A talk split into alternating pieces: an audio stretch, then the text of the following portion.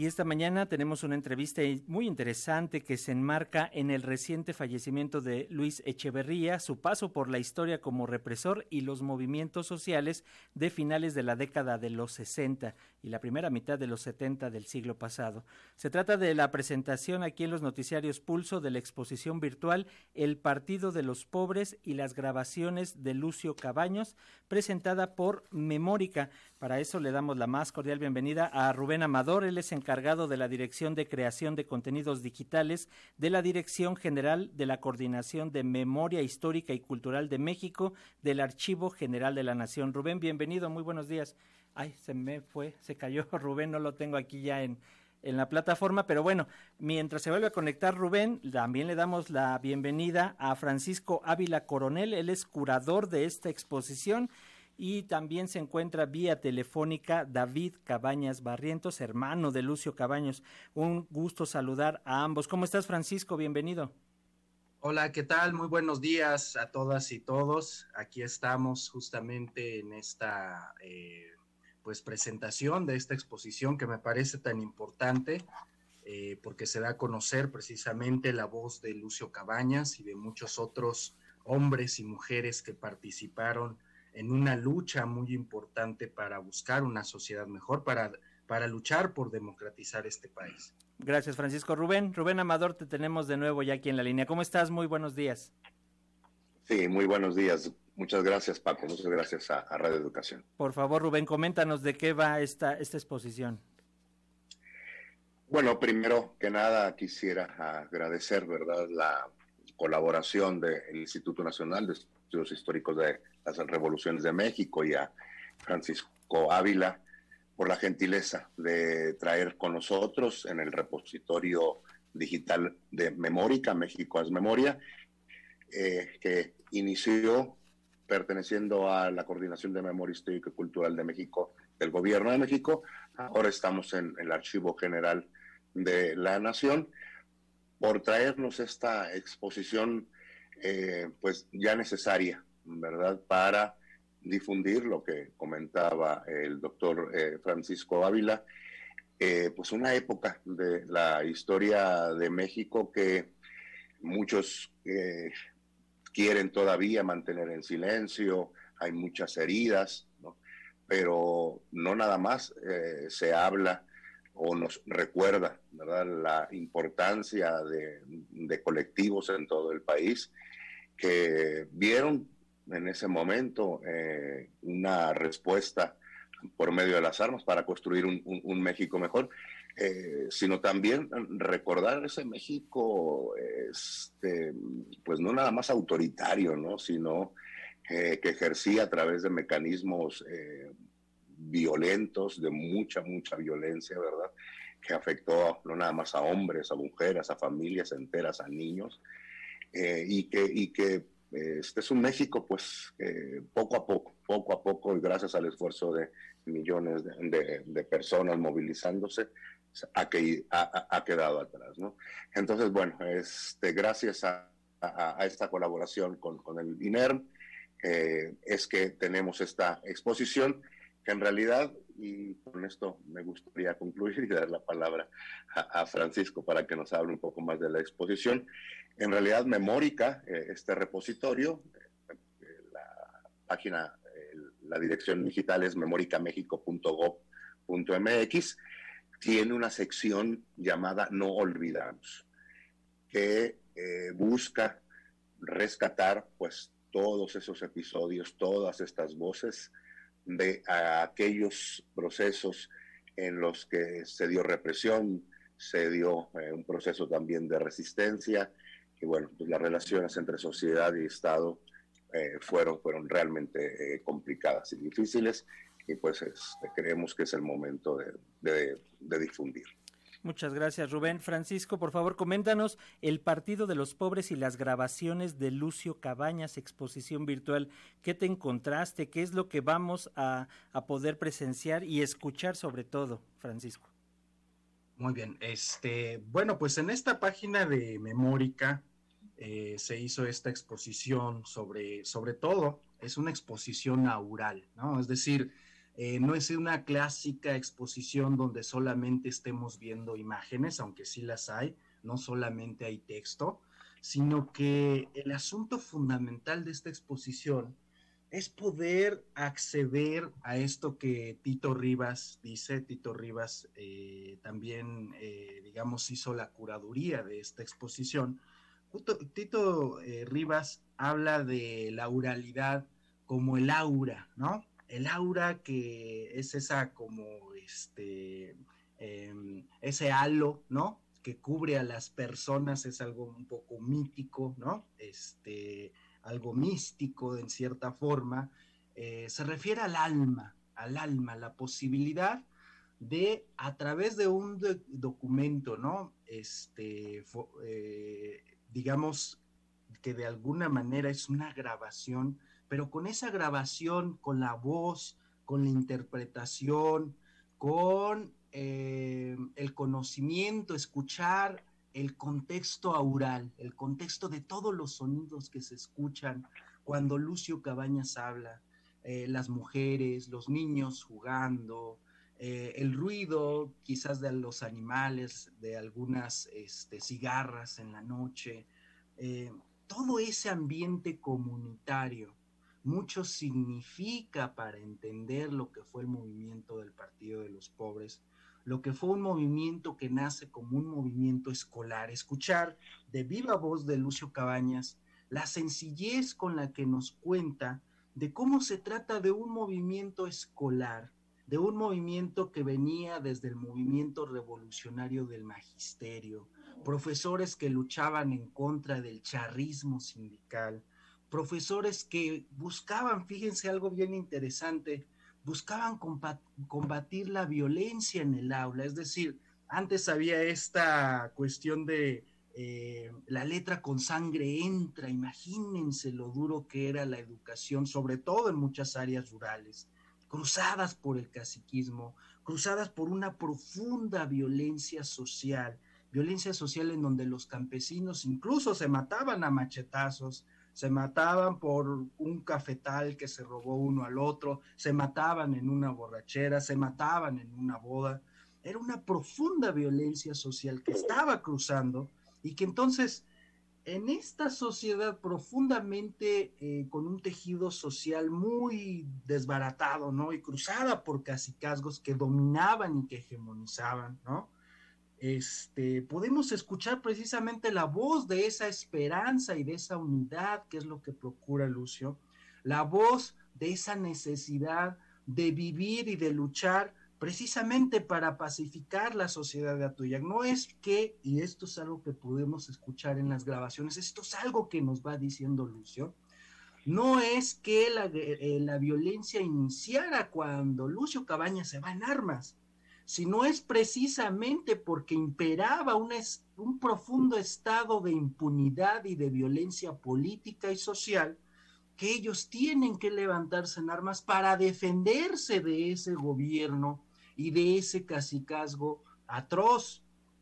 Entonces, eh, por eso es muy importante esta eh, grabación, porque mucho, mucho nos ayuda a desmitificar, a entender, a comprender el alma de lo que fue el Partido de los Pobres, el alma de lo que fue mucho de su, eh, muchos de sus integrantes, particularmente aquí van a encontrar la voz de Lucio Cabañas y la voz también por ahí está de otro guerrillero que se tiene por seudónimo Héctor, que es Sereferino Arrazola, ¿no? Eh, que, que, que, él es otro guerrillero que también tuvo una participación importante en el Partido de los Pobres, y eh, pues no sé cuánto tiempo disponga, eh, también me gustaría hablar, no sé si se pudiera, este, de lo que es la génesis de estas grabaciones, es decir, del proceso que siguieron para llegar a esta exposición que también es muy interesante, ¿no? Danos un segundito, Francisco, si nos permites rápidamente, para, para enlazar lo que nos estás comentando con la experiencia propia de David Cabañas Barrientos, hermano de Lucio, el, a quien saludamos. ¿Cómo estás, David? Gracias por tomar la llamada. Buenos días, gracias. Bien, gracias. Muy buenos días. Por favor, coméntanos, compártenos qué significa para ti que estuviste en esos momentos, que, eh, que escuchaste algunos de estos audios, volver a escuchar la voz de tu hermano y sobre todo eh, ponerle, en nuestro caso, quienes no, no, lo, no lo vivimos, eh, ponerle voz a esas escasas fotos que tenemos de Lucio, por ejemplo, y de todo lo que significó el Partido de los Pobres para la historia de nuestro país, que por cierto, y hay que remarcarlo, había estado totalmente oculta o con cierto sesgo por ahí por parte de la historia oficial. Cuéntanos, por favor, David. No, pues este, tiene un valor, un valor, este, híjole, es difícil decir cuánto. Eh, es enorme, enorme. Este, volver a escuchar la voz de, de mi hermano, eh, del hombre que, que sembró en nosotros la esperanza de, de redención. Eh, esa esa gran esperanza de que, que, nos dio con lo que planteaba él eh, con su proyecto de. Entonces, este eh, es algo que no, no, sé cómo decirlo, pues, pero pero es eh, importantísimo importantísimo y, y, estarlo escuchando es como estarlo viendo otra vez. Y, y, hace pues algo así como 48 años que dejé de verlo. Eh, eh, compartimos todo lo que fue la vida en la sierra, que fueron este, alegrías, eh, tensiones, preocupaciones, este, preocupaciones, momentos bastante felices. Yo debo decir que mi, el tiempo de mayor felicidad para mí fue cuando estuve en Medellín, en la sierra, porque pues todavía ignoraba muchas cosas más. no tenía ni idea cómo era el país, cómo era México, mucho menos otras cosas. Eh, yo soy hombre que vengo del campo. Eh, las dificultades para, ir a la escuela. Eso es una parte de las de las injusticias que se cometen eh, y que dan lugar a la, indignación del, a la indignación popular y que dan lugar a que haya una base popular muy amplia que tenga ah, apoyo en la que tenga apoyo el pensamiento de Lucio, las propuestas, sus planteamientos, sus proyectos. Entonces, este es, es, es sumamente importante que el compañero Francisco haya rescatado eh, y le haya dado forma a, a todo lo que se ha podido recuperar. Yo tengo las copias también estas de, sobre, sobre de donde Francisco tomó las, las, grabaciones, ¿no? Y pero las que lo tengo ahí en, en, cassette. No, con Francisco ya las, ya las ha implementado, organizado y las ha, este, como, hecho, como se dice, este, eh, puesto a disposición del público, ¿no? Pero bueno, este, pues eso, eso, es, eso es lo que tendría que decir con respecto a eso. Gracias, David. Sí, pues mira, si tienes las fotos, yo creo que no estaría mal que dentro de poco también se organizara esta exposición para poderlo complementar. Pero rápidamente, David, una reflexión. Eh, lo que son las paradojas de la vida, se apaga una luz de un personaje como Luis Echeverría, pero ahora conocemos la voz de Lucio Cabañas y conocer su pensamiento de, viva voz. Eh, ¿Qué reflexión te deja esto? Eh, con la muerte de este expresidente y escuchemos que el público tengamos acceso a la voz de Lucio Cabañas? Que, es lamentable que este criminal genocida siga muerto sin, sin haberlo enjuiciado y que también es lamentable que en, en el mundo existan individuos como este señor y otros tantos. Yo puedo citar ahí junto a él a, Humberto Quiroz Hermosillo, a este que, que, uno de los, de los que principalmente me persiguieron en, Guerrero. Este, a, otro general que está ahí junto a él, a él que también se me viene el nombre a la cabeza, pero que fueron responsables de, de María Arturo Acosta Chaparro. María Arturo Acosta Chaparro y, y este Humberto Piroso Hermosillo fueron los encargados principalmente de perseguirnos a nosotros y de, y de hacer tanto daño a los guerrerenses. Eh, o sea, no, nada más con respecto a nosotros, pero, pero ellos también se encargaron de perseguir a, todo opositor como nosotros, ¿no? Eh, ya sean los compañeros de la Liga, ya sean los compañeros de, del mar, ya sean los compañeros de, de la o Guajiros, ¿no? En fin, ellos fueron responsables de, de cientos o miles de desaparecidos. Este, pero Echeverría era, era, era el que ordenaba todo esto, ¿no? Pero los otros también eran afines, afines, criminales, ¿verdad? brutales. Entonces, este, pues es una pena que se haya hecho silencioso y que lo hubieran metido a la cárcel, ¿verdad? Y que meter en la cárcel cualquier cosa. La cárcel es cualquier cosa finalmente para, para un criminal como estos. ¿verdad? Muy bien, gracias. me, me, vería muy mal si, si yo dijera otras cosas con respecto a eso. Gracias.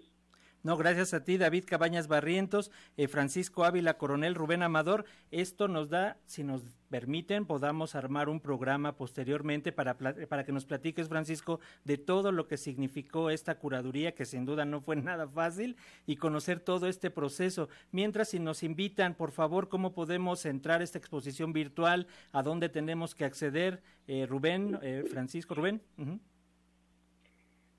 Les decía el eh, la URL de la página, la dirección Memórica México, pegado, punto gov de gobierno, mx.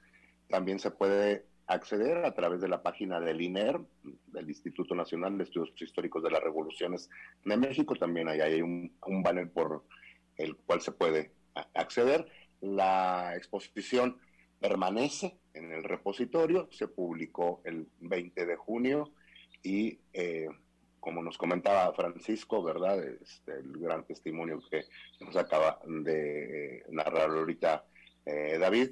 Eh, los audios eh, son, pues, tienen un gran valor histórico y nos hacen reflexionar. Perfecto, gracias Rubén, gracias por estos minutos Francisco, muchas gracias también por estos minutos para las audiencias de Radio Educación, les, les mantenemos la, la invitación para que podamos hacer algo más amplio y podamos platicar de todo esto Francisco.